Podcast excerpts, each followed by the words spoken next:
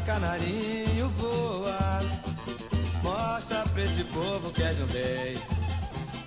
Fala galera, vai te catar especial episódio Brasil. Hoje a nossa seleção deu 2 a 0 na equipe da Sérvia. Estamos todos felizes aqui com a nossa camisa verde e amarela para comemorar essa bela estreia da nossa seleção. Mas antes eu queria passar a palavra então para os meus colegas Juninho e Luiz Alberto, que estão aqui presentes comigo para falar os destaques deles. Tem lei do ex na Copa? Embolou, faz 1 a 0 Suíça contra Camarões atleta que era de Camarões e saiu aos 5 anos para tentar a vida na Suíça. Brasil começa pressionado pela Sérvia, mas consolida favoritismo, sai na frente no grupo H e está muito forte para disputar o título nessa Copa do Mundo. Pois é, né? A seleção aí que ganhou de 2 a 0 a equipe da Sérvia, os dois gols no segundo tempo. Mas antes da gente falar sobre o principal jogo do dia para nós brasileiros, vamos falar então sobre as outras partidas que tiveram hoje durante mais um dia de jogos na Copa do Catar. E vamos começar aqui então pela partida entre Suíça e Camarões, abrindo aí o grupo G, grupo do Brasil, com uma vitória de placar mínimo, né, 1 a 0 aí para a equipe da Suíça. Queria ouvir vocês aí quais são os destaques, o que, que a gente pode falar sobre essa partida aí. Vocês acharam que a Suíça é um adversário forte? Não achei que a Suíça é um adversário tão forte. Eu acredito que a Suíça era uma seleção conhecida por ser boa defensivamente e todas as Copas que entrava, a Suíça vinha com um jogo mais defensivo, um jogo mais retrancado e que contra Camarões mostrou que não vai pensar nisso não, é 4-4-2, variação no 4-2-3-1 e veio para cima de Camarões, fez uma boa partida, foi até uma boa partida de assistir, me surpreendeu, achei que seria mais preso e apesar do, do placar mínimo, foi uma boa partida. É aquele placar clássico dos suíços, né? O 1 a 0 um, uma seleção, digamos, pragmática, que não tem tanta qualidade técnica ali na saída de bola, joga muito no, nos lançamentos para o próprio Embolô, que é um jogador rápido, forte, já está há muito tempo na seleção suíça, né? Tem muita experiência em Copas, inclusive. E basicamente a dinâmica do jogo da Suíça se desenvolveu dentro desse, desse cenário. Já Camarões, pelo contrário, ainda que não tenha conseguido fazer gols, e foi assim com todas as seleções africanas na Copa até então, nessa primeira rodada, eu gostei, achei até melhor ofensivamente que a seleção suíça. Eu acho que conseguiu chegar com mais qualidade ao ataque. O problema é que não conseguia finalizar em gol. O Choupo-Moting, quando esteve em campo, ajudou bastante a seleção camaronesa. Teve umas duas, três jogadas ali, uma de, fundo que ele foi, tentou fazer o cruzamento também, mas eu acho que é um problema que está afetando todas as seleções da África nesta Copa. Tá faltando aquele centroavante, aquele atacante finalizador, técnico de qualidade. O Mané poderia ser esse jogador para o Senegal, por exemplo, a gente já falou no episódio anterior. E em Camarões falta um, um Eto'o da vida, alguém com nível perto dele para poder finalizar e fazer gol.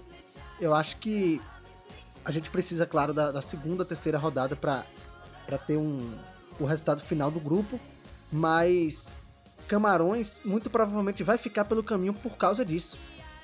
Bom, eu acredito que eu concordo com o Luiz, mas no Camarões é uma seleção que tem um centroavante que até vive bom momento no Bahia, que é o Chupo Motim, que você vê todos os jogos do Bahia, ele tá participando de gols, tá fazendo gols, mas não foi tão bem nessa partida. Inclusive achei que o treinador de Camarões errou ao tirar o melhor jogador do time de campo. Isso fez com que Camarões perdesse completamente o poder ofensivo. Teve também o Ekambi, que estava fazendo uma boa partida pelo lado direito ali de defesa da, da Suíça levando muito perigo, mas acabou também saindo junto com o Chopp Motim. E acabou travando muito a equipe de Camarões, a equipe de Camarões que fez um bom primeiro tempo, que começou pressionando, teve a chance de fazer 1 a 0 e que parou no goleiro Sommer, que faz uma grande temporada também. Queria destacar também a atuação de, da dupla, melhor tecnicamente da Suíça, que é o Shaqiri e o Chaka. Shaqiri que inclusive deu passe para o gol, o Chaka faz uma grande temporada no Arsenal, vem participando muito bem das partidas. o Arsenal, que é o atual líder da Premier League, né? Então, é uma, é uma seleção interessante, é uma seleção que pode levar perigo para a Sérvia, mas para o Brasil não. Pois é, eu tive uma visão um pouco diferente sobre esse jogo, porque eu acho que ele criou uma falsa ilusão. Uma ilusão aí sobre a equipe da Suíça, que para mim jogou mal, apesar de ter ganho. E uma ilusão também sobre a equipe de Camarões, que se aproveitou um pouco dessa falta de qualidade suíça e pareceu ser uma boa equipe. Mas, assim, logo de início a gente já pode notar que é uma zaga fraquíssima, né? Aquela bola que o Embolo fez o gol ali, o Embolo que embolou e guardou a bola, se me permitem aí o trocadilho fazendo que a Suíça ganhasse esse jogo. Mas outra coisa também que eu quero notar aqui, que eu quero salientar, é que a Suíça é tão boa ela precisa naturalizar jogadores aí para poder marcar para ela, né? Os melhores jogadores da equipe suíça, nenhum é suíço. O Embolo, como a gente citou aqui, é camaronês, não, não comemorou o gol, inclusive. O Chaka e o Shaqiri são albaneses. Então é uma seleção aí que depende muito dos seus naturalizados, porque porque os jogadores da seleção mesmo não têm tanto destaque.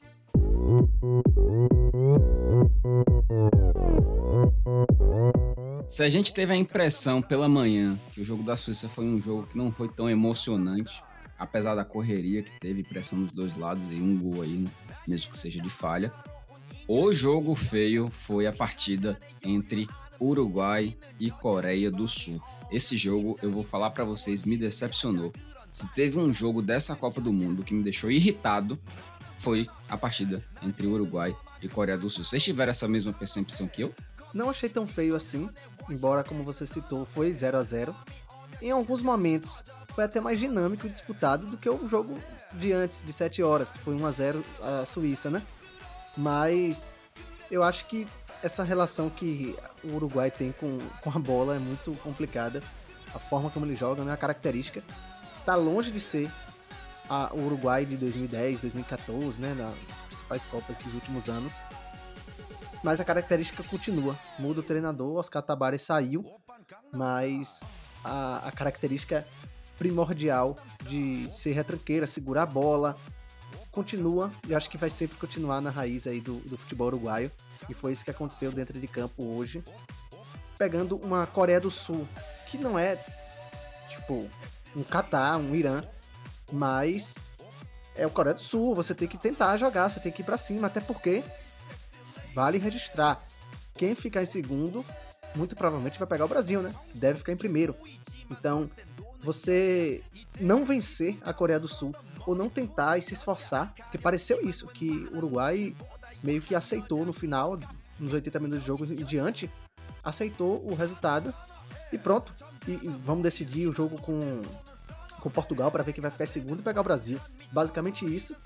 Talvez tenha sido um erro. Portugal, que a gente vai falar em, em seguida, venceu, né? Então, a Coreia do Sul, ela tá longe de ser um Japão, mas também não está muito próxima de, um, de uma seleção de nível fraco, de prateleira 1, por exemplo. E, e dentro dessas suas limitações, joga muito com o Son, que é o principal jogador asiático da atualidade, não é nem da Coreia, da Ásia inteira. E ele tenta, né? Se esforça praticamente sozinho. No segundo tempo entrou ali o Lee, mas falta mesmo a, a velocidade, falta a intensidade, falta a qualidade para chegar ao gol. Faltou para o Uruguai, que é muito melhor, imagine para a Coreia, né? E aí fica a pergunta: não cabia uma rascaeta ali no meio? Pois é, eu concordo com o que o Luiz falou, mas ele foi muito bonzinho. Inclusive, treinador do Uruguai, Diego Alonso, você é covarde. Você parece Anderson Moreira treinando, meu parceiro.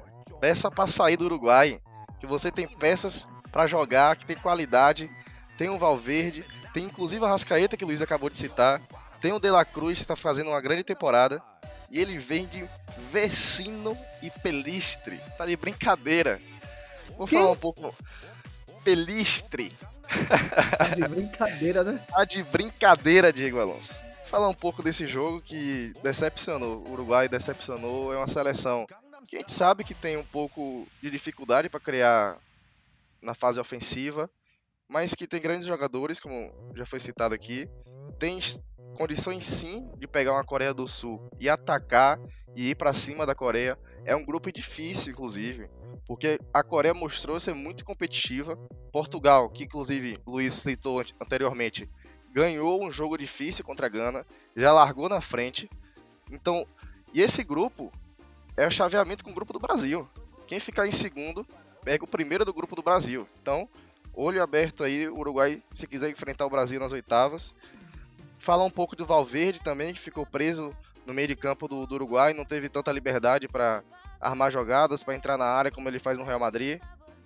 Falar um pouco também do Son, que foi um grande jogador, foi outro grande jogador, mas do outro lado, jogando pela Coreia do Sul, tentou criar jogadas. E o que fica é que o Uruguai, que tem peças para conseguir fazer um jogo melhor, por covardia do treinador, repito o nome dele aqui, Diego Alonso, covarde, não conseguiu uma boa atuação e não conseguiu sair com os três pontos e larga atrás no grupo. E a Coreia vem bem. A Coreia vem para incomodar, talvez para classificar. Olha, eu digo mais, eu não chamaria esse jogo aí do Uruguai como uma decepção, não. Eu chamo isso aí de vexame. Porque uma seleção que se diz tetracampeão do mundo, Uruguai, né? Porque tem aí duas Copas do Mundo e duas Olimpíadas, de entrar para jogar com a Coreia do Sul, que tem uma qualidade técnica limitada. E, inclusive, isso ficou claro em campo, porque o Uruguai deixou a Coreia jogar e, mesmo a Coreia tendo espaço, não conseguiu ter objetividade no jogo.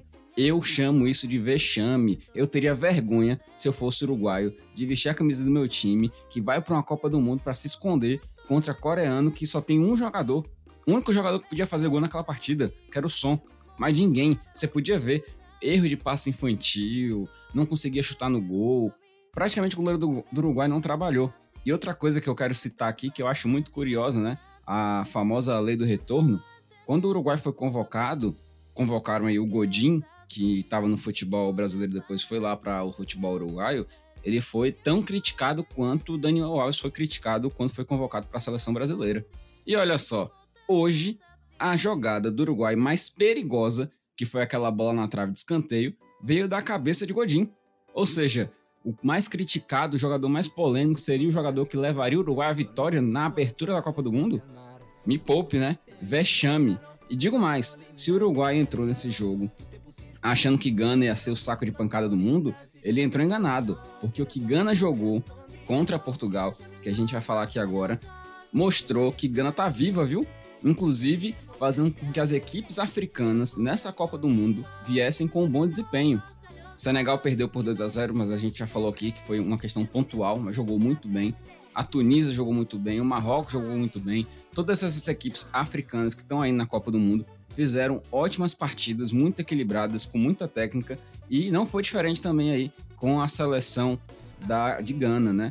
Então, eu, se eu fosse o Uruguai agora, ficaria com medo, porque perdeu uma ótima oportunidade de ganhar uma partida importante e vai ter que decidir com os ganeses, que mostraram aí no jogo de Portugal que quando querem jogar, porque também tem esse problema, mas quando querem jogar, jogam bem e sabem pressionar.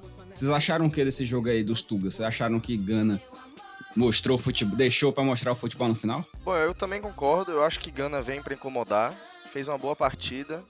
No primeiro tempo sofreu pouco, até porque mais um treinador covarde, que é o Fernando Santos, péssimo treinador, não consegue fazer essa seleção de Portugal jogar, de ter mais a posse de bola, de conseguir girar essa bola com mais rapidez, levar perigo ao adversário.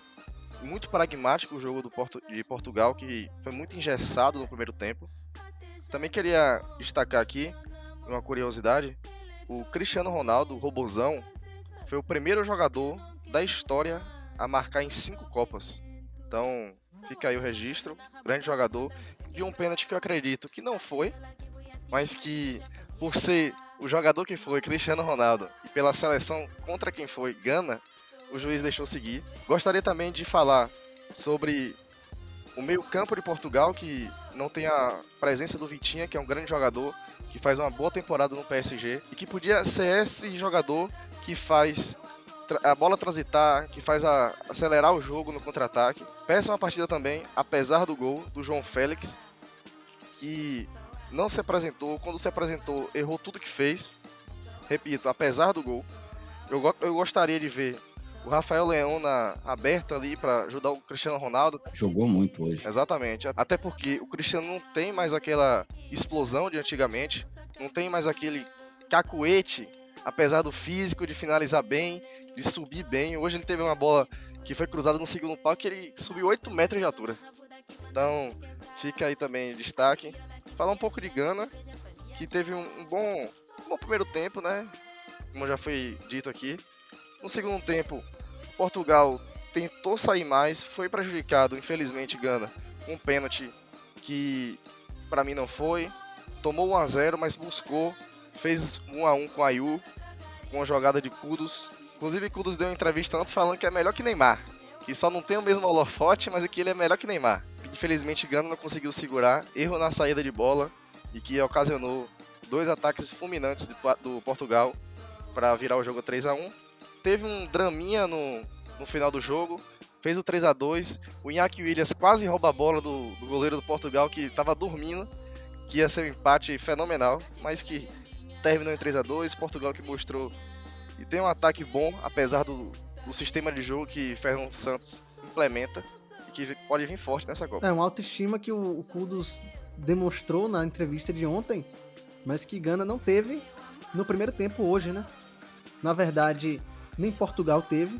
Você já citou aí o Fernando Campos, que é o treinador de Portugal há muito tempo, e ele é muito criticado por conta disso. É retranqueiro, principalmente em uma Portugal que é muito forte, tecnicamente tem muitos jogadores ofensivos de qualidade e que estão em alto nível na Europa. E ele deixa no banco, por exemplo, um Vitinha, que é titular hoje no PSG, comanda o meio de campo do PSG. Ele não gosta, pelo menos é o que parece, de trabalhar com um meio de campo mais leve. Então, quando ele quer controlar o meio de campo, quer controlar o jogo pelo meio, ele bota um William Carvalho, por exemplo. Não faz o menor sentido. Para mim, poderia botar Palinha, poderia botar o Vitinha. O Vitinha nem jogou. Então, fica a crítica e acredito que faça um pouco de sentido porque o primeiro tempo foi exatamente isso. Um jogo morno, um jogo enjoado de assistir. Portugal meio que estava querendo controlar o jogo, trocando passes no, no, campo de defesa de Gana. Gana esperando por uma bola para meter em Williams na cara do gol, ou o próprio Ayu, né, que fez o primeiro gol da, da seleção ganesa. Mas Portugal não pode viver disso, né? Não pode viver de esperar pelo adversário, pelo erro e, e, tentar controlar a partida e uma hora a bola vai sair o gol, porque ele tá jogando contra a Gana. Tem que propor o jogo, tem que finalizar, tem que ir para dentro. E não foi assim.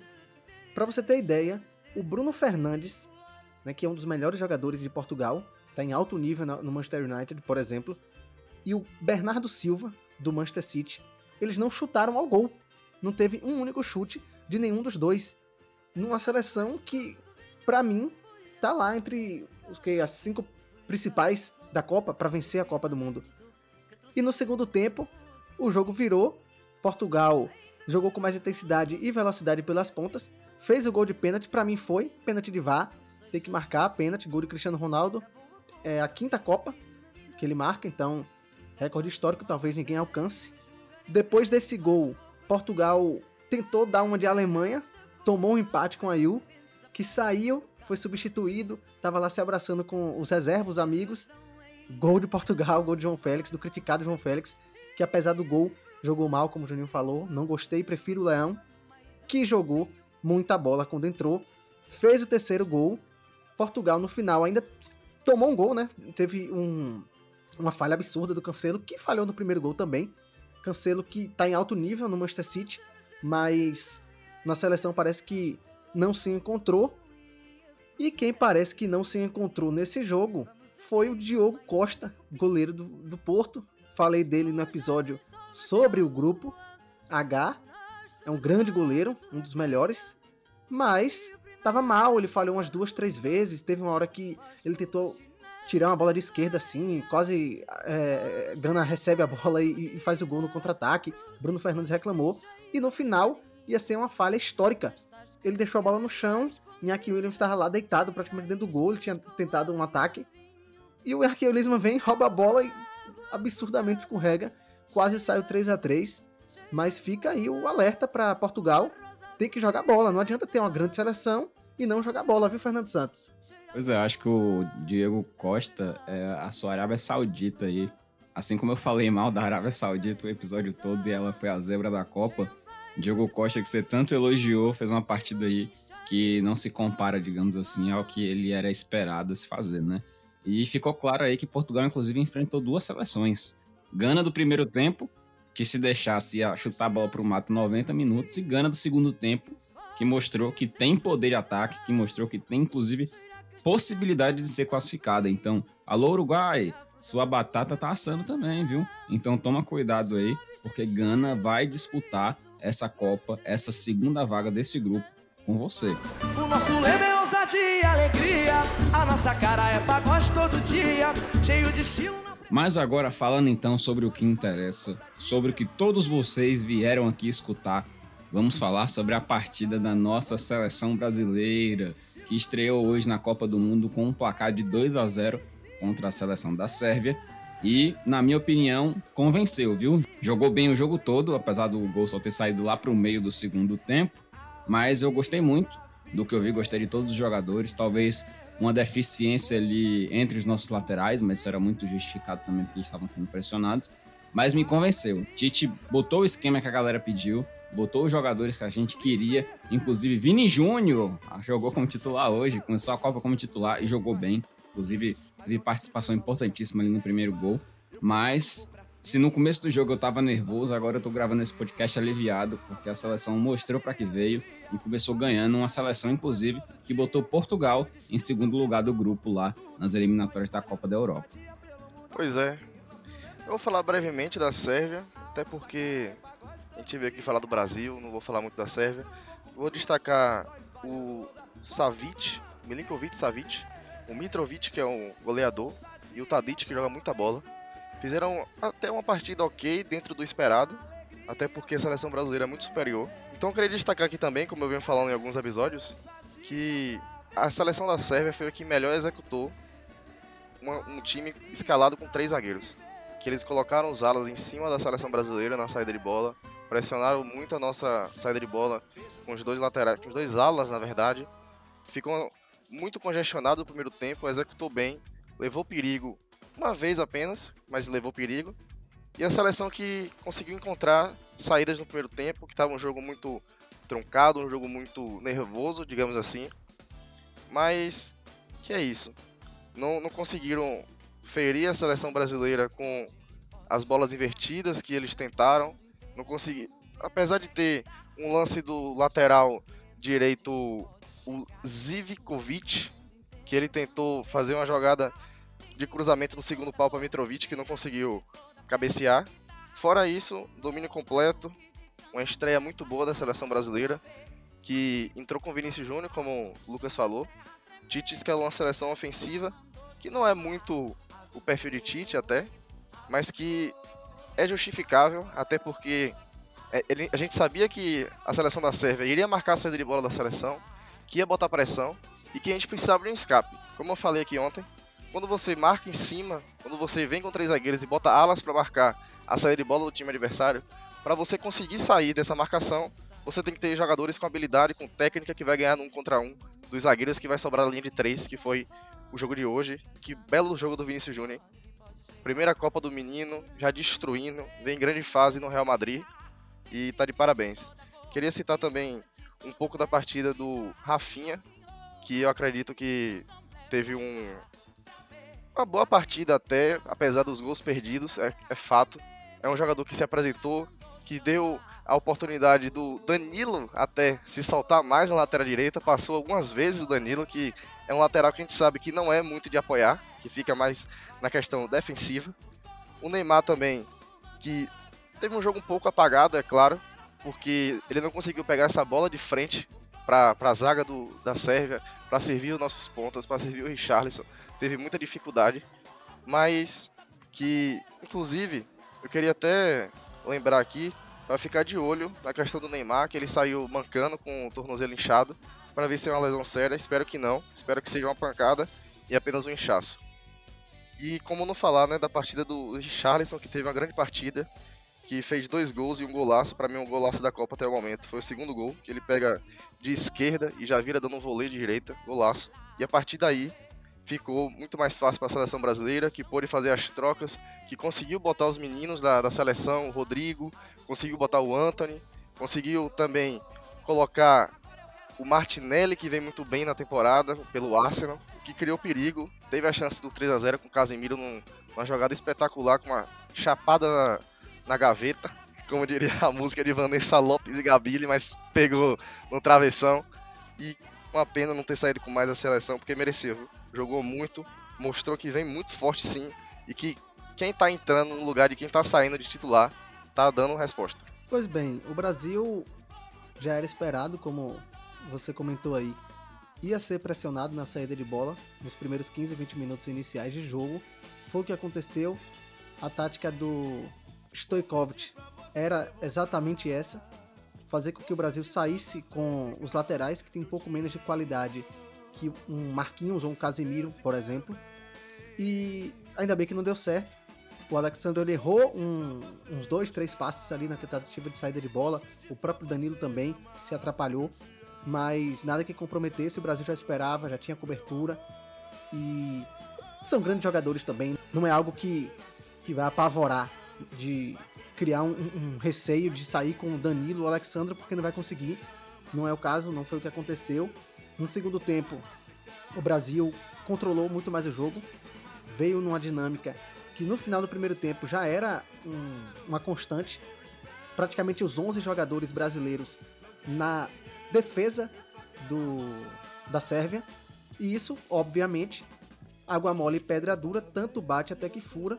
Richarlison, que eu já estava com receio da galera começar a criticar, fiquei até com medo do Tite tirar ele, porque se tirasse, todo mundo ia falar que era o novo Gabriel Jesus de 2018, e não é, longe de ser, é um grande atacante, sempre faz gol.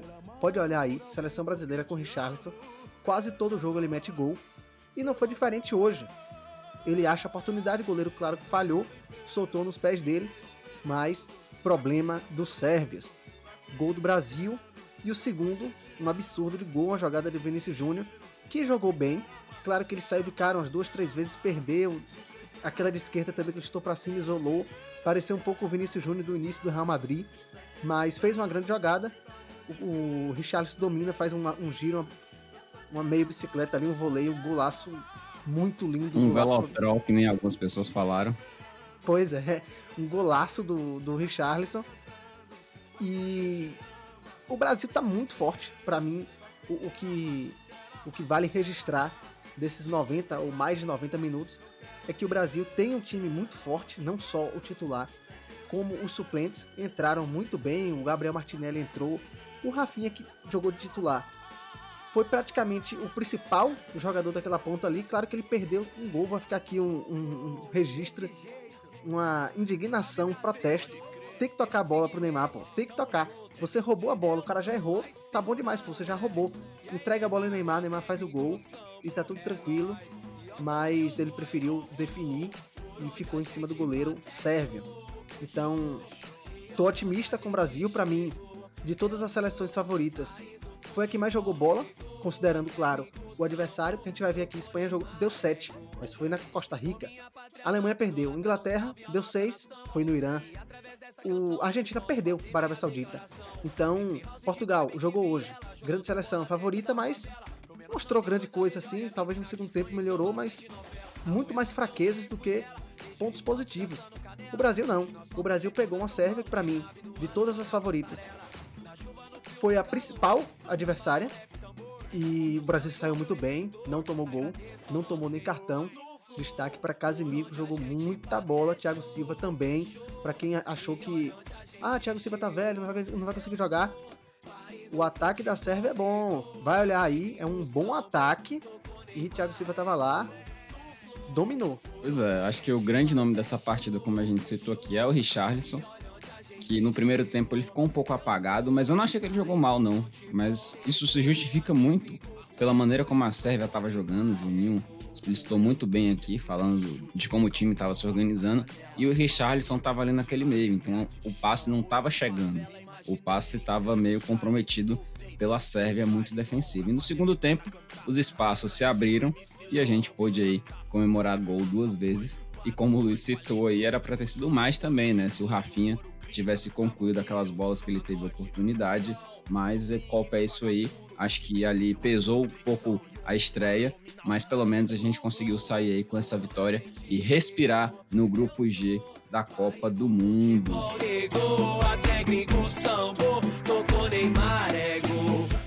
Pois é, estamos chegando então aqui ao final do nosso episódio e vai começar os nossos quadros, né? O primeiro deles é o melhor do dia. E eu vou começar falando aqui. Eu vou ser clubista, desculpa, gente. Hoje não tem como votar em alguém que não é da seleção brasileira. Até gostaria, teve pessoas que atuaram bem. Mas o meu voto e o meu gol, inclusive, vai para a mesma pessoa, que é o Richarlison, que fez aquele gol na sorte, digamos assim, o primeiro gol da partida. Mas centroavante bom tem que ter sorte. Então, um golaço ali, tava bem posicionado e a bola caiu no pé dele. E aquele segundo gol, que foi uma pintura de Copa do Mundo. Se duvidar, um dos gols mais bonitos dessa Copa, junto aí com o gol do Gavi. Então, Richardson, que inclusive está com dois gols e está aí disputando a artilharia do torneio, é o meu voto. Eu também, inclusive, eu gostaria de ressaltar a bela partida que o Richardson fez mais uma vez. Cara, o Luiz falou, inclusive, que já tinha gente que, que ia criticar. Eu era um deles. Eu pedi a saída do Richarlison no intervalo para entrar o Gabriel Jesus. Então, graças a Deus, queimou minha língua o gol mais bonito do Richarlison também e o melhor da partida e do dia, Richarlison. Unanimidade aqui no podcast Vai Te Catar.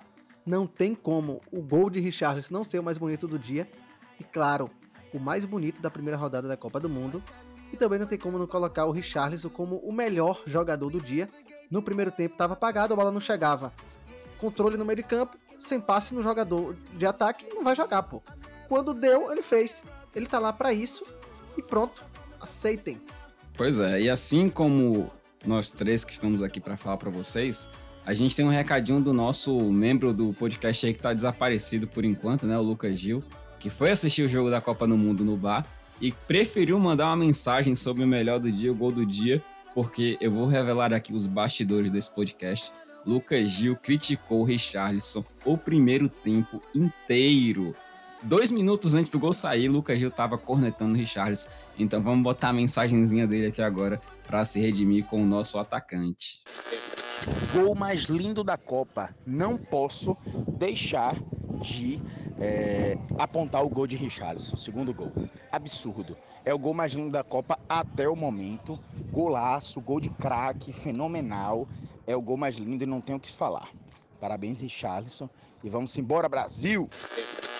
Pois é, pessoal, então agora vamos para a melhor parte do episódio para mim, que é a nossa frigideira.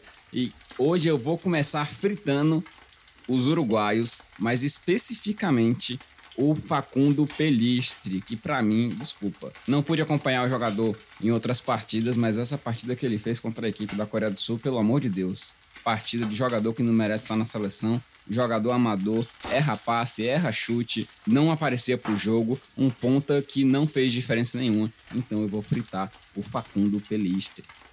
A necessidade do meu voto, até porque é pro Enderson Moreira que habla, o Diego Alonso, covarde que fez um péssimo trabalho e substituiu e escalou inclusive muito mal a seleção uruguaia. Eu vou do Mala, Dragan Stojkovic, treinador da Sérvia, que quando perguntado sobre os atacantes do Brasil e a formação do Tite com Vinícius Júnior, Richarlison, Rafinha e Neymar, ele falou: "Vai jogar seu atacante? Ninguém marca não é?" Pois é. Frita aí, meu filho, que todo mundo marcou. Vinícius Júnior estava na, aqui ó, na defesa. Rafinha pode, pode ver aí que foi um dos que mais desarmou no jogo. Não precisa ser defensor para marcar não, viu, Stojkovic? Vai aprender futebol. Hoje encerrou então aí os jogos da primeira rodada da Copa do Mundo, né? Todos os grupos jogaram até o grupo H. E eu vou ler aqui para vocês rapidamente como é que tá a classificação, né? No grupo A nós temos Holanda em primeiro com 3 pontos e Equador em primeiro com 3 pontos. Grupo B, Inglaterra com 3 pontos e País de Gales com 1 ponto, empatado ali com os Estados Unidos. No grupo C, a Arábia Saudita tá liderando o grupo C no final da primeira rodada, com Polônia e México ali empatados com um ponto. E a nossa Argentina e os hermanos em quarto lugar, chorando essa classificação que ficou difícil. No grupo D, França lidera com três pontos, acompanhada por Tunísia e Dinamarca. E Espanha e Japão são os líderes aí do grupo E, tirando sim a Alemanha nessa primeira rodada da zona de classificação. O grupo F vem com Bélgica com três pontos e Croácia e Marrocos com um ponto. O grupo G, que é o nosso grupo do Brasil, tem a nossa seleção em primeiro lugar, que desempata aí com a Suíça, que também tem três pontos pelo saldo de gols. E fechando os grupos, nós temos Portugal com três pontos e Coreia do Sul e Uruguai com um ponto cada. Amanhã, novamente, nós temos quatro partidas, começando aí pelas partidas das sete da manhã, com o País de Gales e Irã. Logo em seguida, Catar e Senegal. Esse jogo promete, hein, pessoal? Depois eu vou querer saber a opinião de vocês aí, o bolão da gente sobre todos os jogos. Na parte da tarde, temos Holanda e Equador. E fechando os trabalhos desta sexta-feira, nós temos Inglaterra e Estados Unidos. E aí, Luiz, como é que tá seu bolão aí? Tá dando certo? Como é que você vem para amanhã também? Amanhã não tenho dúvidas de que eu vou cravar os quatro resultados. Cravei o Brasil, tá? Gales e Irã vai dar Irã. 1 a 0 para os iranianos. Catar e Senegal 2 a 1 Catar. Holanda e Equador, jogo dificílimo, né, para disputar a liderança do grupo da Holanda. 3 a 1. E para fechar o dia, Inglaterra 2, Estados Unidos 1. Juninho vai seguir o relator ou tem novos votos aí pra gente saber? É, Luiz que teve um bom desempenho hoje, eu acredito que tenha acertado dois placares cravados, né? A Suíça também ele acertou, falou que ia dar 1 a 0. Eu vou diferente. País de Gales e Irã, vou acreditar no Gareth Bale, 2 a 0 País de Gales. Em sequência, Catar e Senegal.